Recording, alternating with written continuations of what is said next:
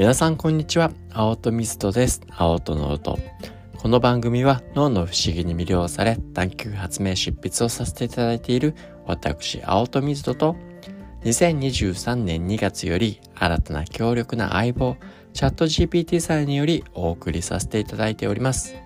毎週火曜日は偉人探求デーと題しまして偉人の習慣や考え方行動を脳科学神経科学の観点から深め我々の実生活にどのように活かせそうかそのことをチャット GPT さんとディスカッションをし脳の観点というスパイスも加えてお届けさせていただいております。本日はチャールズ・チャップリンさん喜劇王ですね。第6回目となります。ここまででもですね、あの、幼少期のチャップリンさんのお話をさせていただきました。かなりね、まずかし、まず、貧しい生活を、母ハンナさん、そして兄のシドニーさんと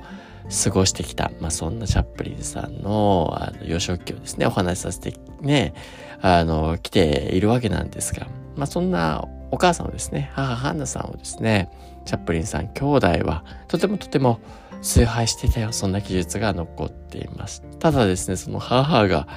ね明るく振る舞ってたんですけど、神経症を患ね、なってしまって母と離れて暮らすことが必要になっちゃったりとか、いろいろね、ドラマがここまでもありました。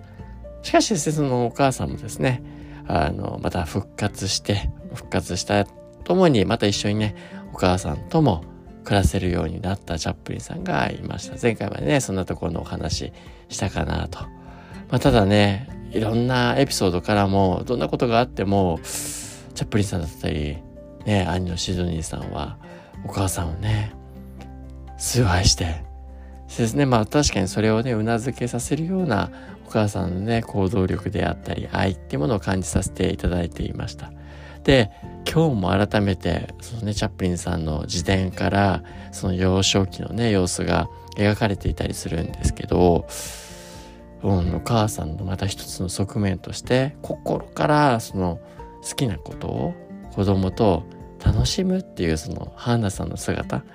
いやけどこれって大事だなっていうのが、今回ですね、改めてチャップリンさんの自伝を読みながら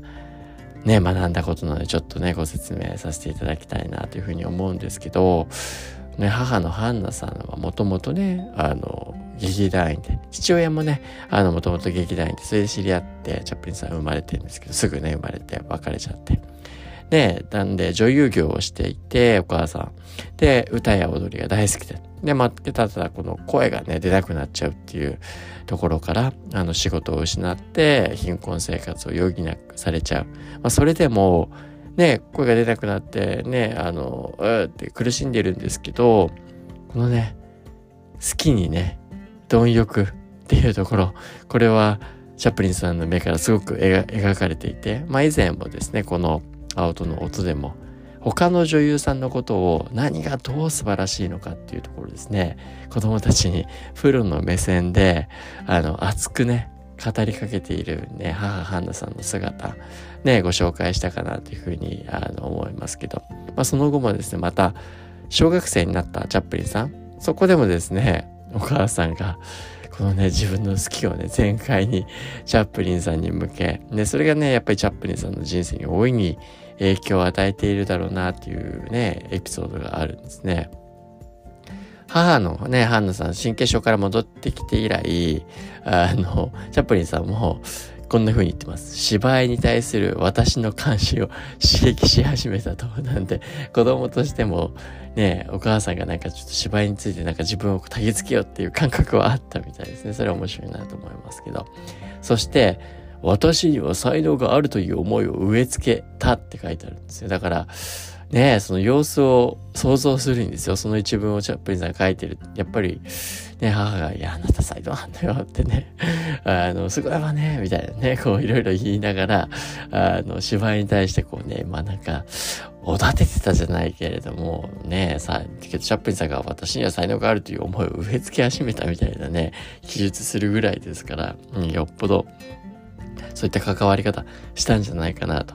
ただまあそう、おだてられても当のチャップリンさんはね、そこまでスイッチが入ったわけではなかったみたいなんですけど、スイッチがね、入り始めたのは、こう、生徒がね、小学校の時に。クリスマスに上演するシンデレラのオペレッタのリハーサルが始まった時だったそうなんですよね。チャップリンさんはその時、ね、あの、出演者には選ばれないで、なんかすごく悔しい思いがあったそう。そしてね、あの、そんな中も自分はね、母親とかから学んでたんだからってって、こう、他の生徒たちはね、ひどい演技にね、自分だったらもっと上手くできるよってね、強い思いが芽生えていたそうで。けど一方で唯一ですね、その、14歳のシンデレラ役、まあかなりね、年上のね、少女、にはですね、魅了されて、ね、密かに恋に落ちたよって もちろん、社会的地位にもね、年の差的にもなかなか届く存在ではなかったっていうふうに、まあ当時も思ってたみたいなんですけど、まあこの悔しさとね、恋のパワーみたいなのもですね、ちょっとね、こう演技にグッてこう力に入ったみたいなね、あの、おっしゃってたんですけど、ただ本当の本当のね、こう、芝居演技に入ってった、あの、理由っていうのは、ミス・プリシアの猫っていう詩との出会いがチャップリンさんを芝居の道をね歩み出させる大きなきっかけになったようなんですね。でその時もやっぱりね母の影響がすごく大きいなと思ってて何かというとですねある日このねミス・プリシラの猫っていうねユーモラスなね詩をですねお母さんのハンナさんが新聞販売店の店先で見かけてあ、とても面白いなってお母さん思ったみたいで、まず覗き込んでね、その詩をね、写し取ってね、家に持ち帰ってね、よくね、その詩を聞かせてくれたそうですね。いや、そんな風にね、さらっと書いてるんですけど、この、で、お母さん、花さんの行動力が、なんかできそうでできない素敵なことだなって、い、なんか街中歩いて、例えばすごいね、自分が面白いな、ね、いい、いい腕た話だなって思って、いや、それと思って、あの、ね、自分のメモ帳は何々こう書き出して写し取って、ね、いや、それを持ち帰って、で、また読み聞かせて、なんか自分だけ楽しんじゃう。それをね、やっぱ子供にも読んで聞かせるみたいな、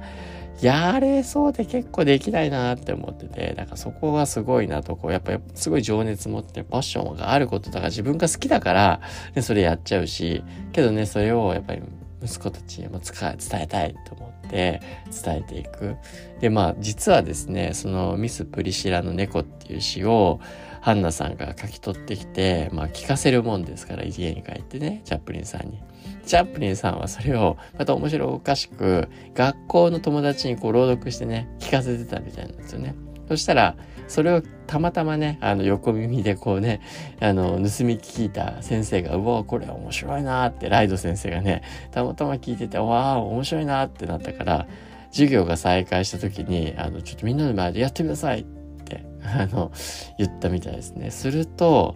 クラス中がね、笑いの渦に包まれたみたいで、で、まあそんなことがきっかけで、あの、そのね、チャップリンさんの評判が広まってって、ね、男子部のクラスだけで女子の部のクラスも含めて全クラスを回って、このね、朗読をやるっていうね、機会になった。まあそこから、ハナさんね、から学んだことね、ミス・プリシラの猫っていう詩をですね、ねまあなかなか、いや学校もすごいなと思いますよね。そんな機会を与えちゃうっていうこともそうだし、先生もそれを受け入れていいものいいと思ってね、やる。まあ、それがきっかけとなって、こう人前でね、本当学校で人気も一気に集めて目立たなかった恥ずかり屋の少年が一気にね教師と生徒の注目の的になって、まあ、そんな経験を機にですねその快感をでまああの感じて実際5歳の時もね舞台立ってすごいそういったあ舞台っていいなって感じてたんですけど、まあ、改めてこういったきっかけによって後にですねまたすぐ学校を中退してまあ、今度は器具を鳴らしながら踊るダンスを披露する劇団に加わるっていう自分の意思でその道を選んでいくっていうことなんですけどちょっと次回はですねこの先のね自分でもうほんと劇団になっちゃうね、チャップリンさんとお話できたらなというふうに思いますけど、今日はね、この母、ハンナさんが実はかけて、やっぱり、こうね、自分が好き、ね、情熱あるものを子供にね、熱くこう、伝えていく。それがね、子供たちのチャップリンさんの夢にも、あの、行動にもやっぱり大きくつながってたこのねなんかその電波思いの電波それを感じたところだったんで共有させていただきました。それでは本日は以上にしたいなというふうに思います。青とノートでした。Have a happy day!